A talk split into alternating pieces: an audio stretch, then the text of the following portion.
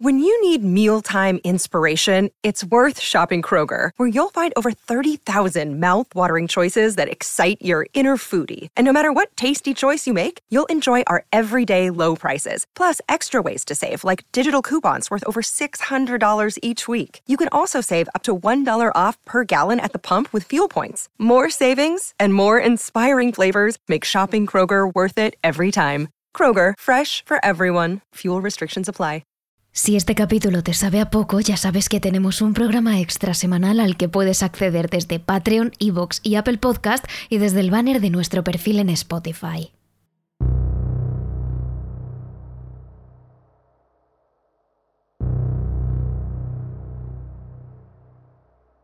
En estos últimos meses han ocurrido una serie de acontecimientos inéditos que pasarán a la historia y han hecho que un número importante de personas cambien su forma de ver el mundo. La pandemia, las catástrofes naturales y los últimos descubrimientos sobre el mundo extraterrestre están haciendo que el curso de la historia tome un camino totalmente diferente al que cualquiera de nosotros habría pensado.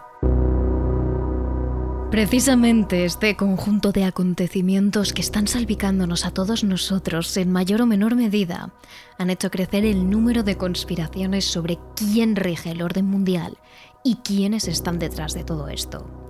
Entre todas estas teorías hay una que resuena a través de las redes sociales y que es conocida como el Proyecto Blue Beam. Una teoría que habla sobre ciertos grupos de poder que podrían estar cambiando el control social a través de la histeria colectiva y la incertidumbre, con la idea de crear un nuevo orden mundial. Aquí empieza un nuevo capítulo de Terrores Nocturnos sobre esta conspiración. Terrores Nocturnos con Emma Entrena y Silvia Ortiz.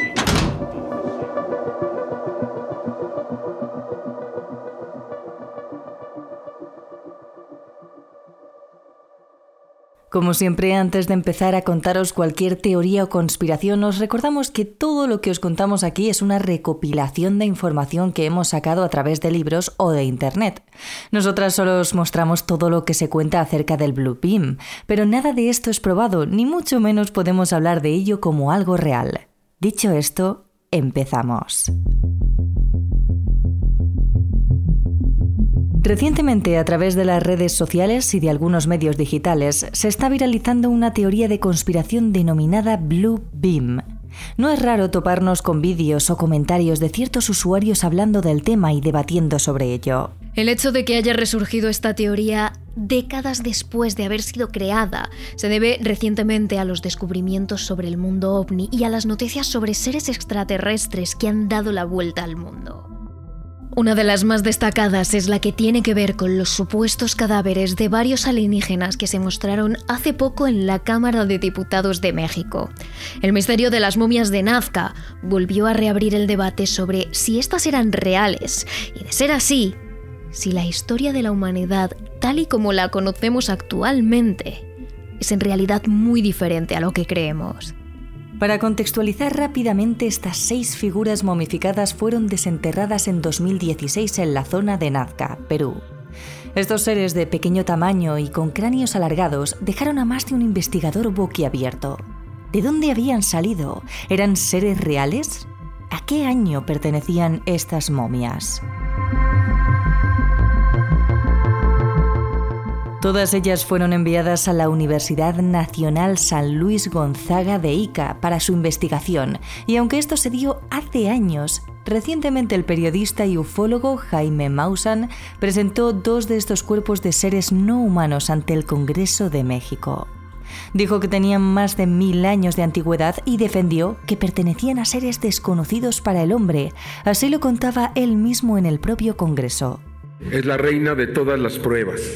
O sea, si el ADN nos está demostrando que no son seres humanos y que no hay nada que se parezca en el mundo a esto, así lo debemos de tomar. Son seres no humanos, no les queremos decir extraterrestres, porque no lo sabemos. Sin embargo, al igual que ocurre con la conspiración de la que os vamos a hablar, hay muchas dudas acerca de este hallazgo. Y en numerosos medios de comunicación se habló sobre esta farsa de estas momias, señalando este descubrimiento y a estos seres como un completo fraude.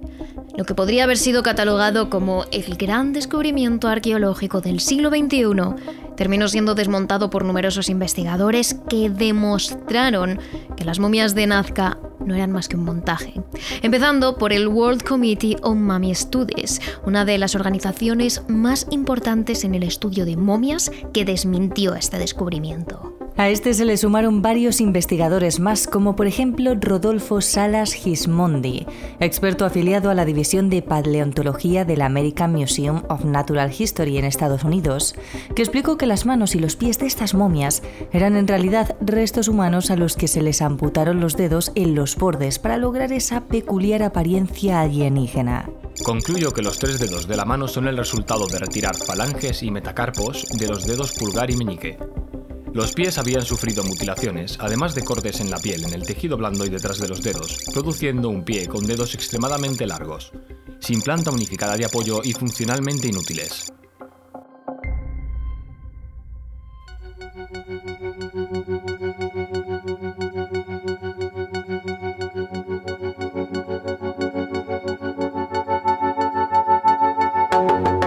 Pero, como siempre ocurre en estos casos, hay quienes siguen defendiendo que este descubrimiento ha sido real, como el propio Jaime Maus, que desde que comenzó su carrera se ha dedicado al estudio de fenómenos relacionados con los seres extraterrestres y lo inexplicable.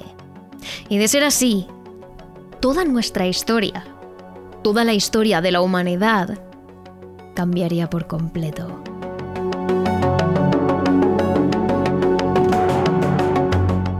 Pero a esto también se le suma otro acontecimiento reciente que ocurrió en el Congreso de los Estados Unidos, donde se llegó a acusar al gobierno de estar ocultando trozos de vehículos encontrados en la Tierra de origen no humano. Según los denunciantes, todos ellos profesionales de alto nivel en las agencias de inteligencia del ejército estadounidense con larga trayectoria en el gobierno, comentaron que el Pentágono podría haber llevado a cabo un programa ovni secreto durante varias décadas.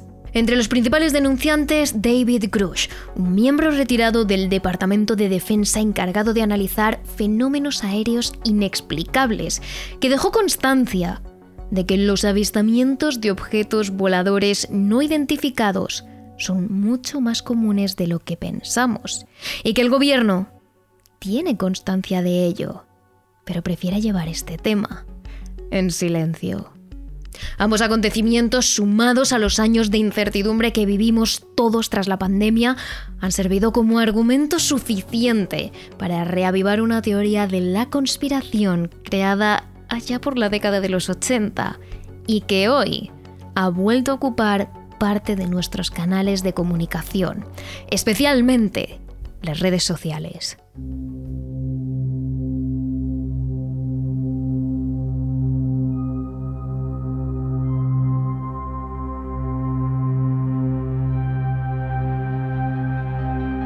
Hablamos del proyecto Blue Beam, traducido como Rayo Azul, y creado por el periodista canadiense Serge Monast. Esta teoría conspirativa defiende que ciertas agencias gubernamentales o élites globales tienen un plan secreto para establecer un nuevo orden mundial. Y todo esto se conseguiría gracias a la tecnología avanzada que permitiría simular un evento de proporciones bíblicas no solo cambiaría toda la historia del hombre que hasta ahora conocemos, sino que provocaría un cambio radical en nuestro futuro, nuestras creencias y el curso de la historia.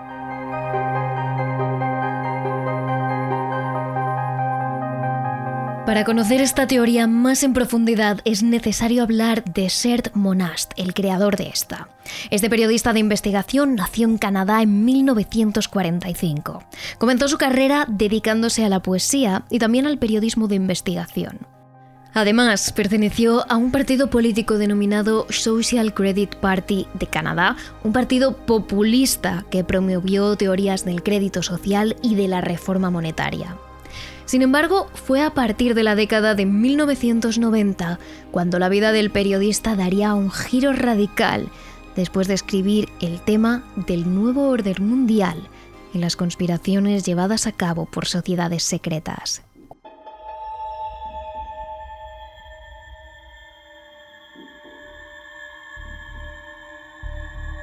Sergio Monast fundó la Agencia Internacional de Prensa Libre donde publicó la mayor parte de sus temas, logrando así cierta cobertura nacional e internacional. En 1996 publicó un libro donde hablaba del proyecto Blue Beam en profundidad y señalaba a la NASA y a Naciones Unidas como supuestas organizaciones que estaban intentando implementar una religión en la nueva era regida por un anticristo. A partir de ahí fue entrevistado en numerosos programas de televisión y dio varias charlas sobre el tema.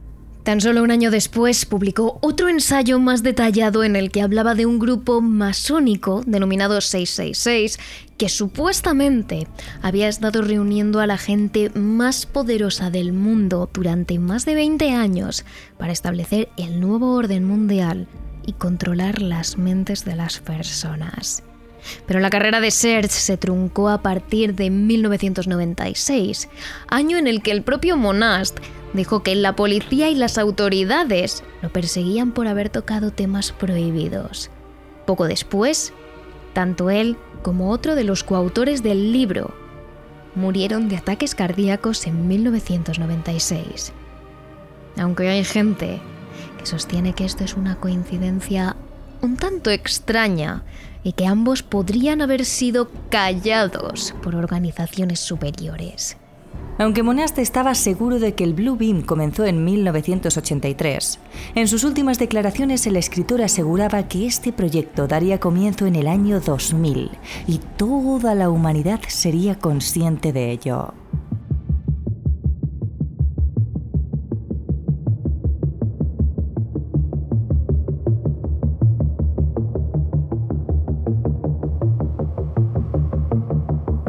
Como hemos comentado anteriormente, el Blue Beam se basa en la creencia de que ciertas agencias gubernamentales o élites globales controlan el mundo, concretamente a las sociedades, y tienen un plan secreto para establecer un nuevo orden mundial, ayudándose de la última tecnología para simular un evento de proporciones bíblicas. Pero, ¿de qué tipo de evento hablamos? Además, establecer un nuevo orden mundial no es cosa fácil. Sin embargo, Serge Monast era consciente de eso. Y por eso aseguró que este proyecto se dividía en etapas, concretamente en cuatro. La primera de ellas tendría como objetivo destruir todos los conocimientos arqueológicos y religiosos actuales. Esto se conseguiría a través de terremotos y otros desastres naturales provocados de manera artificial con una tecnología avanzada que permita modificar, en cierto modo, el cambio climático. Pero de esta tecnología hablaremos un poco más adelante. De esta forma, grandes ciudades quedarían arrasadas por fuertes inundaciones. Pueblos enteros arderán por incendios supuestamente naturales. Temblores desde lo más profundo de la Tierra terminarían con todo lo que hasta ahora conocemos. Esto da que pensar si tenemos en cuenta los desastres naturales recientes, como las grandes nevadas, volcanes que han erupcionado, terremotos que efectivamente han sacudido ciudades enteras como Marruecos, o fuertes torrenciales que han activado las alarmas de ciudades enteras por un posible riesgo de inundaciones y riadas. Según el proyecto Bluebeam, esto no es casualidad. Es el principio de algo que cambiaría completamente las raíces y la historia de nuestra humanidad.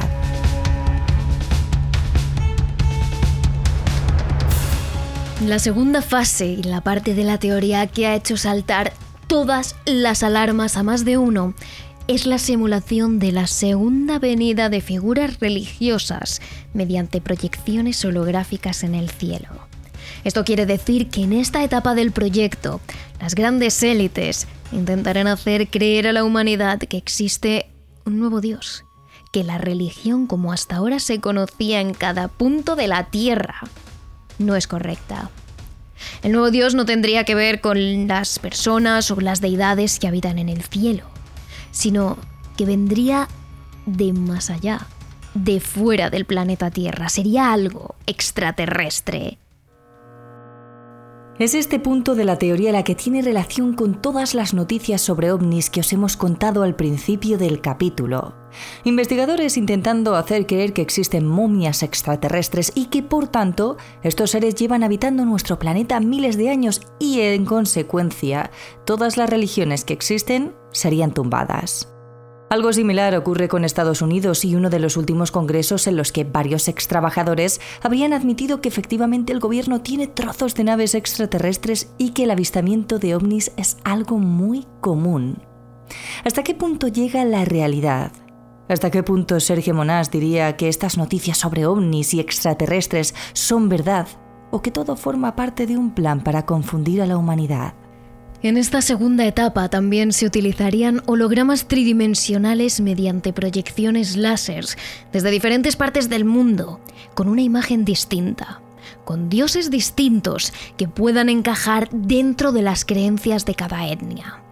Esa sería la supuesta nueva imagen de Dios que hablaría en todos los idiomas y se proclamaría ante las naciones imponiendo una sola religión, un solo tipo de moneda, un solo tipo de ideología y creando así lo que esta deidad denominaría como el nuevo orden mundial.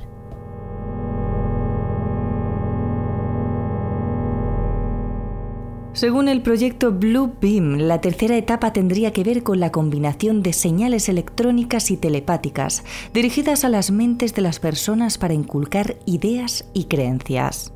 Es decir, esta teoría dice que se utilizarían ondas de frecuencia extremadamente baja que conseguirían llegar al encéfalo de cada persona y podrían modificar la forma de pensar de cada una, además de crear pensamientos en el individuo a su antojo pudiendo controlar así directamente la mente y por consecuencia el habla, y haciendo que escuchen los pensamientos y las creencias inculcadas por las grandes élites de unos a otros. De este modo, las ondas que serían producidas por satélites estarían controladas a su vez por ordenadores que guardarían en base de datos gigantes toda la información sobre el ser humano y lo referente a sus culturas, ideologías, políticas, costumbres, idiomas.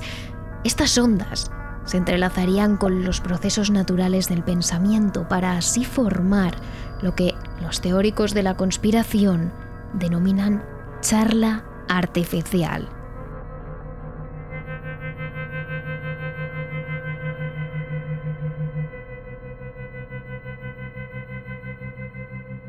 La cuarta y última etapa tendría relación con una especie de dios electrónico que convencería al mundo de seguir una nueva religión y una nueva sociedad. Este último proceso serviría para acabar con cualquier persona que a estas alturas y por lo que sea siga pensando lo contrario. Básicamente en este proceso se crearía una especie de caos para que las personas creyeran con más fuerza todavía que ese Dios, ese holograma que proclama la nueva orden mundial, es el único salvador de este infierno. Esto comenzaría con la alerta de una invasión alienígena en la Tierra. Así, todas las ciudades se prepararían para luchar y utilizarían su capacidad nuclear para responder a tal acontecimiento. Atrás quedarían las Naciones Unidas y cualquier tipo de acuerdo de hermandad con todos los países del planeta. Alerta, asustados y desesperados, reinaría el miedo y la desconfianza en la Tierra. Además, el Blue Beam defiende que se produciría una mezcla de fuerzas electrónicas sobrenaturales que permitirían materializar todos los fantasmas, espectros, poltergeist y seres de cualquier tipo para asustar todavía más a las personas y hacer que éstas necesiten y supliquen a su nuevo Dios que instaure el nuevo orden mundial y con ello la paz. Con todo esto se conseguiría centralizar el poder y el orden de la tierra en un único gobernador, el nuevo Dios. Y este sería el comienzo de una nueva era. Así explicaba el propio Sergei Monast qué sería el proyecto Blobem.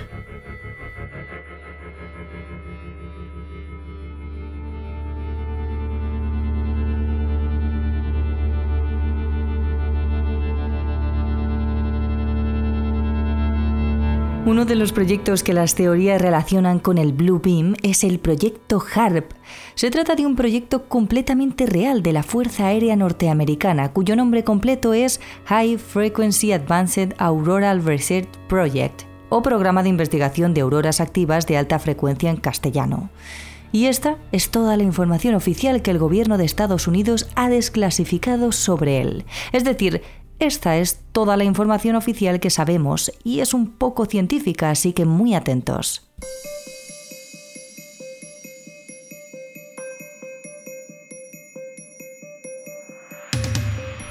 En unas instalaciones militares en Gakona, Alaska, las Fuerzas Aéreas de Estados Unidos han colocado 180 antenas que funcionando en conjunto como una sola emitirían un billón de ondas de radio de alta frecuencia, las cuales penetrarían en la atmósfera y llegarían a donde ni sondas ni satélites pueden llegar, a la ionosfera. La ionosfera es una capa de la atmósfera situada entre los 48 y los 300 kilómetros de altura. Y lo más importante, es donde se encuentran los electrojets aureales. Bueno, explicado de manera extremadamente simple, los electrojets aureales son corrientes electrónicas que recorren la ionosfera, pero que pueden recorrer otras partes de la atmósfera. Son, por ejemplo, uno de los elementos de las auroras boreales. Entonces, según el gobierno de Estados Unidos, el proyecto sirve para lo siguiente. Las ondas emitidas con las antenas de Alaska impactarían contra la ionosfera, creando ondas que pueden recorrer grandes distancias a través de la atmósfera y que penetrarán dentro de la Tierra para encontrar depósitos de misiles, túneles subterráneos o incluso para comunicarse con submarinos sumergidos, entre muchas otras aplicaciones. Es decir, según las Fuerzas Aéreas Americanas, es un proyecto militar pero no con fines de ataque, sino para mejorar las comunicaciones y para detectar armas peligrosas. Sin embargo, son muchos los científicos que piensan que el HARP podría actuar como el calentador ionosférico más potente del mundo, lo que lo convertiría en la más sofisticada arma geofísica construida por el hombre.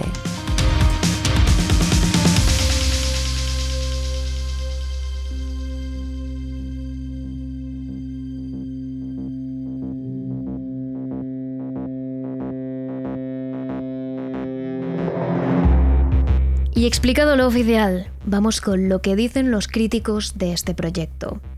Bueno, lo primero que hay que entender es que científicamente los electrojets tienen la capacidad de modificar el clima y el estado de la Tierra.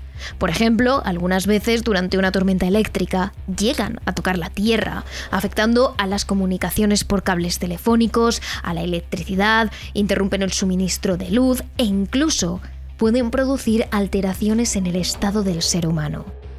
Y como las antenas del proyecto HARP van a interactuar con estos electrojets, tendrán la capacidad de modificar el clima de diversas formas, crear tormentas, provocar sequías, interactuar con las placas tectónicas para producir terremotos, interferir en la electricidad para crear cortes de luz o interrupciones en las comunicaciones. Pero no solo eso, HARP con sus cientos de millones de vatios de potencia y antenas, se podría considerar como un verdadero calefactor de la alta atmósfera, provocando una tremenda ionización que puede acarrear consecuencias imprevisibles y que gracias a su efecto espejo podría dirigir sus efectos hacia cualquier zona del planeta.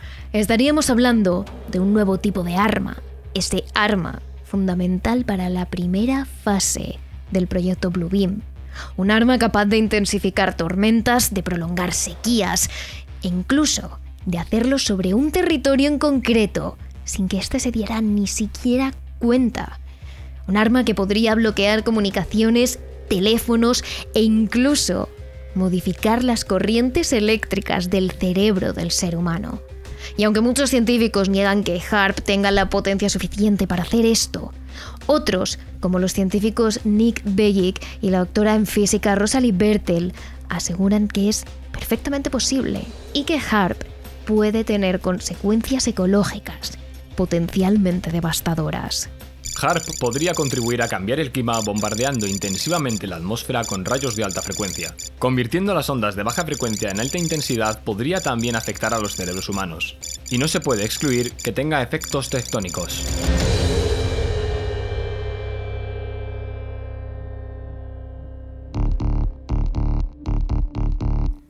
Para concluir este punto, el propio creador del calentador ionosférico del proyecto HARP, Bernard Stlud, ha asegurado o ha dejado caer que su invento podría controlar el clima. Es decir, que Estados Unidos sería capaz de controlar el clima y las placas tectónicas del planeta, que podría manipularlo de manera selectiva eligiendo un país u otro, y que incluso, si vamos más allá, quién sabe si el día de mañana podría manipular mentes. Algunos lo consideran como un elemento de conquista y un arma de destrucción masiva de poder de proporciones épicas, siguiendo las palabras de científicos críticos. Sin embargo, lo que más preocupa a estos científicos no es ni siquiera esto, que Estados Unidos utilice el HARP como un arma, sino que pierda el control de ella. A una potencia muy alta, el HARP podría provocar incluso un cambio en el clima de los hemisferios, provocando enormes catástrofes climáticas incontrolables. Sin embargo, como decimos, esto es solo una teoría apoyada por un buen puñado de científicos, pero la información oficial del ejército y del gobierno de los Estados Unidos es que solo servirá para fines defensivos y comunicativos. Aunque no mucha gente confía en que estos organismos cuenten la verdad.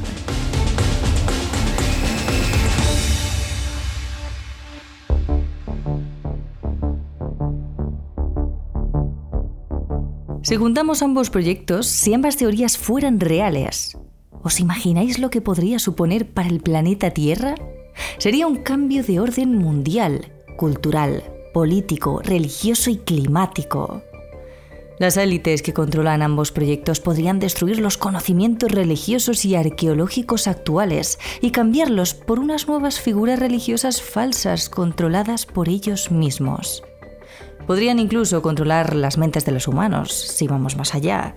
Y si todavía quedaran países disidentes, se les podría castigar con catástrofes climáticas de proporciones épicas o utilizar el clima como arma de control. Solo de pensar que estas teorías de la conspiración puedan ser ciertas, dan escalofríos.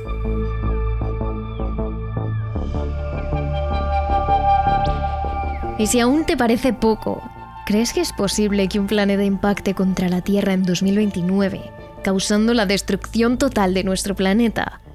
Eso es lo que dice la teoría del cataclismo de Nibiru, que te contamos en nuestro capítulo extra de Patreon, Evox y Spotify. Así que, literal, tienes que suscribirte y escucharlo. Pero tú, ¿qué opinas? ¿Crees en estas teorías de la conspiración?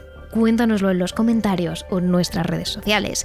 Ya sabes que somos arroba terrores TRN en Twitter y en YouTube y terroresnocturnos.trn en Instagram y TikTok. Así que te esperamos.